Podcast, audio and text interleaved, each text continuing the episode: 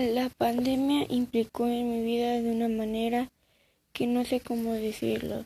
Solo sé que implicó en el hecho de traer cubrebocas diario, de no tener clases presenciales, en mi caso cambio de escuela.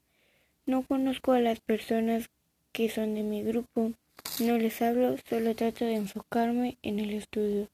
Con mi familia es lo de siempre. Cuido a mi primita, le enseño cosas para que aprenda Trato de que sonría y disfrute. La pandemia implicó en muchas cosas, nos pone nuevos retos al caminar. Debemos cuidarnos más en saber cómo administrarnos porque en ocasiones el dinero no alcanza.